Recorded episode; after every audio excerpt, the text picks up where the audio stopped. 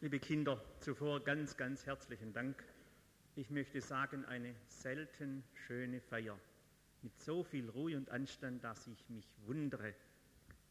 Ich kenne auch andere Kinder, natürlich nicht von Bernhausen, die viel lauter sind. Ganz herzlichen Dank dafür. Und nun eine Frage, könnt ihr noch ein paar Minuten ebenso wie bisher stillsitzen und hören? Wer kann es nicht, der möge die Hand strecken. Können es also alle. Ich grüße euch Kinder und die ganze Gemeinde mit dem Spruch für diese Woche aus dem Philipperbrief Kapitel 4, Vers 4 und 5, der heißt, weiß es jemand? Freuet euch in dem Herrn alle Wege und abermals sage ich, freuet euch, der Herr ist nahe. Wer von euch bekommt zu Weihnachten Besuch von den Kindern? Und was ist denn das Schönste beim Besuch? Ah, dass er was mitbringt. Und wer macht denn von euch einen Besuch irgendwo? Gut, danke sehr. Und was ist dort das Schönste, wenn ihr Besuch irgendwo macht? Dass man was heimbringt, mehr als man mitnimmt. Schön. Nach dem Grundsatz, man kann nie genug nach Hause bringen. Aber nun, liebe Kinder, möchte ich euch auch von einem Besuch weitererzählen. Den Anfang habt ihr ja uns erzählt.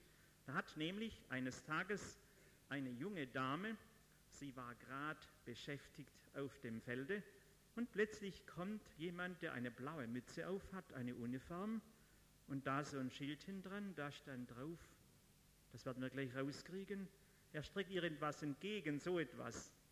Was ist denn das für ein Mann, der so etwas austrägt? Der Briefträger, der Postbote, und auf den freut man sich in der Weihnachtszeit. Und die kriegt einen Brief und traut ihren Augen kaum, da stand drauf, an das Fräulein Maria in Nazareth. Absender, den kann sie kaum lesen, aber doch sie kann's, von Zacharias und Elisabeth vom Gebirge Juda in Ephraim. Oh, denkt sie, Sie legt schnell ihre Hacke beiseite und holt ihre Messer raus, ihre Rübemesser, gell, oder das Krautmesser, so großes und schneidet diesen Brief auf. Und da liest sie zu ihrem Erstaunen, liebe Maria, stell dir vor, ich habe Besuch bekommen. Ich war im Tempel und da kam eine mächtig große Gestalt und hat gesagt, meine liebe Frau Elisabeth bekomme einen Sohn mit Namen Johannes. Gott ist gnädig. Nun ist sie nicht mehr die Jüngste und ich bin auch schon ein älterer Mann. Jetzt haben wir eine ganz große Bitte.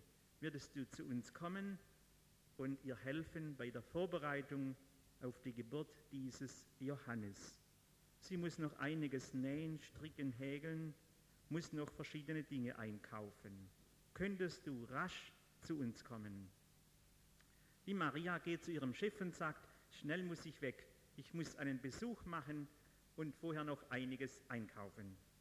Was wird sie wohl alles einkaufen, wenn sie dahin geht? Was meint er wohl? Wolle zum Stricker und? Sicher holt sie in der Strumpffabrik Schlaps noch ein paar schöne Strümpfchen, gell? Da geht sie noch hin. Und was holt sie noch? In der Krautfabrik noch ein paar Sauerkrautbüchsen. Und was noch? Was gibt es noch alles in Bernhausen?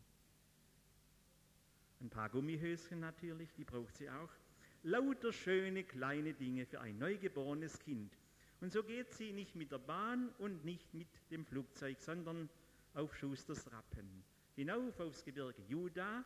Und wie sie hineinkommt in diese Stube, die sie kennt, das ist ja ihre ältere Tante. Wie heißt sie nochmals? Elisabeth. Und wie heißt ihr lieber Mann? Wunderbar, es behalten. Da klopft sie an und plötzlich ist, als ob ihr Herz auseinanderspringen wollte.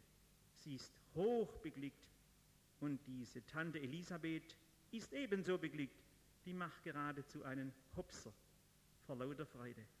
Denn sie ist deshalb so glücklich, sie darf ein Kind zur Welt bringen, von dem der Engel gesagt hat, dieses Kind bekommt den Heiligen Geist von Mutterleibe an. Die Maria sagt ihr Geheimnis noch nicht. Sie hat nämlich auch ein Geheimnis. Das habt ihr vorher hier gehört. Davon spricht sie noch gar nicht. Sie bleibt dort, so wird erzählt, wie lange? Ihr habt es vorher so schön, kann man gut merken, drei Monate bleibt sie dort. Jeden Tag wird es spannungsgeladener, ob man die Sache noch alle fertig bringt. Sie hat auch noch ein Spinnrad und spinnt auf dem Spinnrad. Wir spinnen ja auch manchmal ohne Spinnrad. Aber die spinnt mit dem Spinnrad. Wunderbare Dinge spinnt sie da zusammen, macht herrliche Tüchlein, Windeln und stattet dieses Kinderbettchen ganz köstlich aus. Und der alte Zacharias, der kann nur staunen und manchmal weinen vor lauter Begeisterung und Freude, wenn er einen Sohn hat. Aber das gibt einen. Der setzt sich jeden Sonntagmorgen im Kindergottesdienst ganz vorne hin und singt, dass ihm die Ohren wackeln. So stellt er sich's vor. Denn das wird ein Junge werden, an dem alle Leute Freude haben.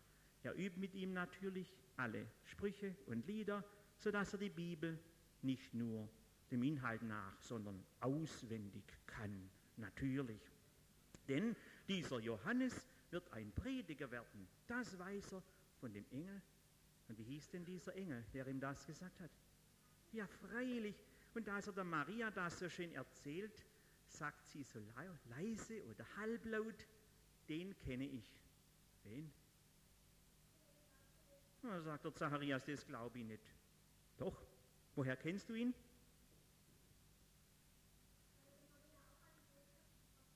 Ah, der hat mich auch besucht. Ja, was hat er mitgebracht?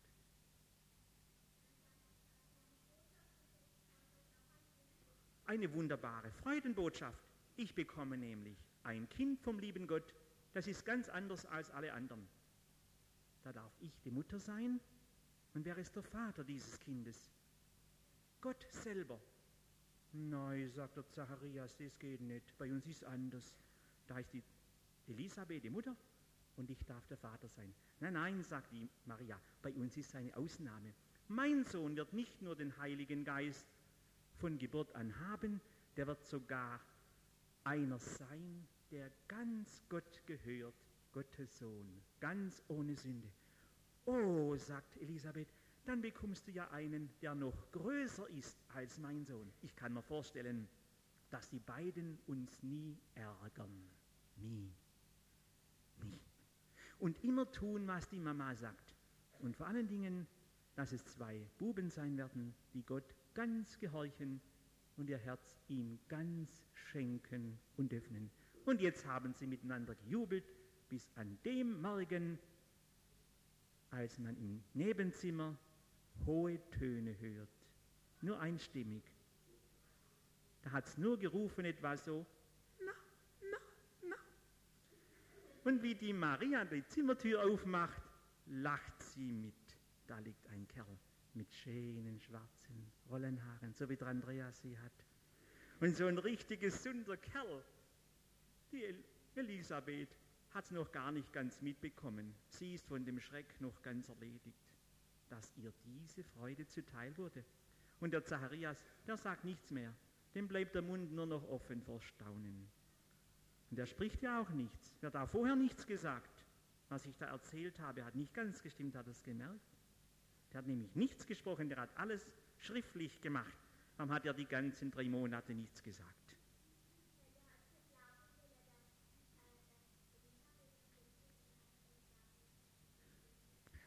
Also, da war nie Streit in dieser Familie, denn der Zacharias konnte die ganzen Monate nie sprechen. Stellt euch das vor. Auch wunderbar. Nur eine hat gesprochen, die Ehefrau. Nur sie. So ist ja heute nicht mehr. Und denkt euch, dazu hat dann immer noch die Maria gesungen. Wie gerne hätte Zacharias was gesagt, aber jetzt sollte etwas Besonderes stattfinden. Eine Darbringung, eine Namensgebung und Beschneidung. Und da haben sie gesagt, wie heißt denn dieser kleine Kerl? Ganz klar, wie der Vater, auch Zacharias. Und jetzt haut der Zacharias mit der Faust auf den Tisch und sagt, ich bin der Herr im Haus. Ich habe zu bestimmen. Gebt mir eine Tafel her, ich schreibe drauf, wie er heißen soll. Wie nämlich?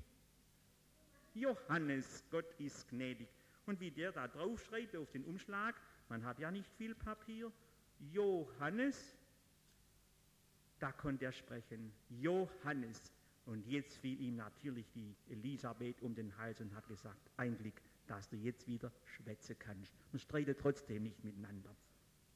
Und nun war das einfach ein Fest und eine ganz, ganz große Freude. Aber wenige Wochen danach, als die Elisabeth wieder aufstehen und den Haushalt führen konnte, sagte Maria, du, jetzt muss ich heim. Ich habe nämlich ein Fest vor mir. Welches Fest? Vorher noch ein schöneres, nach ihrer Meinung. Hochzeit natürlich. Jetzt wird die Hochzeit gefeiert. Ja, mit wem denn? Wie heißt denn dein Freund? Josef heißt er. Was ist denn der von Beruf? Ah, der ist Zimmermann. Du, das ist praktisch. Dann kann er ja selber eine Wiege bauen. Ja, das kann er. Das macht er schon. Bis ich heimkomme, ist die schon fertig und angestrichen. Wunderschön. Und jetzt stell dir vor, ich gehe schnell. Ich bleibe keinen Tag mehr da. Denn schnell muss ich nach Hause, aus Standesamt nach Bonn landen und uns dort anmelden zur standesamtlichen Trauung. Dann muss ich in die Johanneskirche, damit dort die Trauung stattfinden kann. Und da lade ich den ganzen Kindergottesdienst dazu ein.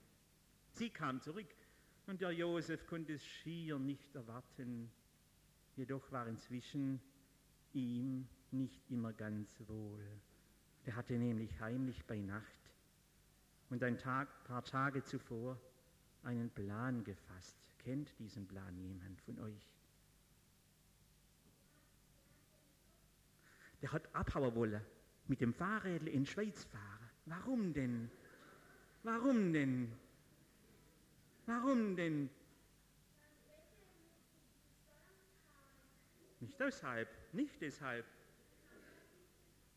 Wie die Maria da weg war, oben auf dem Gebirge Juda, und er eines Morgens in die Werkstatt kommt, sagt sein Chef zu ihm, du, Josef, das bekümmert mich, dass deine liebe Braut ein Kind erwartet und ihr noch gar nicht verheiratet seid. Da sagte der Josef, das stimmt nicht, das ist nicht wahr. Ich schreibe ihr einen Brief. Er schrieb einen Brief, stimmt das? Und sie schrieb zurück, ich habe das doch gesagt, du hast nur nicht richtig zugehört, du weißt es doch, dass der Engel Gabriel gesagt hatte, dieses Kind ist Gottes Sohn. Aber der Josef will es nicht glauben. Er geht abends früher von der Werkstatt weg und sagt dem Chef, mir ist nicht ganz gut, morgen komme ich nicht, vielleicht bin ich acht Tage gar nicht da, vielleicht bin ich krank. Im Stillen hat er sich auch nicht wohl gefühlt, es hat ihn innerlich krank gemacht, diese Sorge, meine Braut bekommt ein Kind und wir sind doch noch gar nicht verheiratet.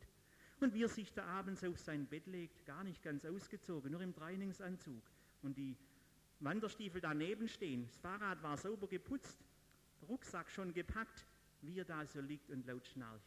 Der Wecker war auf drei Uhr gestellt. Ja, da zupft ihn jemand am Ohr und ruft, Josef. Und er denkt sich doch Winter, es gibt doch keine Schnaken, wer stupft mich denn da? Josef! Und wieder, er macht's Licht an, seine Laterne, und er hört nur, sieht nichts. Josef, hab keine Angst. Nimm Maria, deine Verlobte, zur Ehefrau. Das Kind, das sie geboren, das sie gebären darf und zur Welt bringen kann, ist Gottes einziger lieber Sohn, der die ganze Welt rettet. Und wer ihn annimmt, in sein Herz aufnimmt, der kann sich freuen. Und nun steht der Josef in aller Frühe auf, geht schnell zum Gärtner Alber und holt dort ein paar schöne Rosen, schöne rote, zwölf Stück an der Zahl, für jeden Stamm Israels eine, und denkt, wenn die am Bahnhof aussteigt, dann hole ich sie ab. Aber die war gar nicht mit dem Zug gefahren. Wie er da hinuntergeht Richtung Silmingen, bei der Klinkermühle vorbei, kommt jemand entgegen mit einem schweren Rucksack. Wer ist's? Maria. Und er sagt, du Maria, das ist ja toll, guck, was da habt. Heute Nacht habe ich Besuch bekommen. Bei mir war nämlich ein Engel. Wie heißt er? Au, du, den kenne ich auch. Ist so großer. Genau. Ja, ja, der hat gesagt, wir sollen schnell heiraten. Und jetzt stell dir vor, mir geht schnurstracks nicht heim, sondern zuerst nach Bohnlande. Warum? Auf Standesamt und meldet uns dort an. Und erst dann gehen wir heim. Und jetzt stell dich vor, die Kinder, wer diese Freude für sich gelten lässt, der kann den Wochenspruch auch mitsprechen. Der Herr ist nahe, heißt am Schluss. Denn Christus will kommen in dein und mein Herz.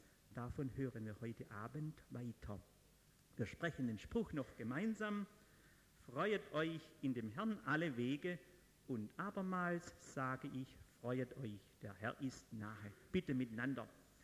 Freuet euch in dem Herrn alle Wege. Und abermals sage ich, freuet euch, der Herr ist nahe. Amen.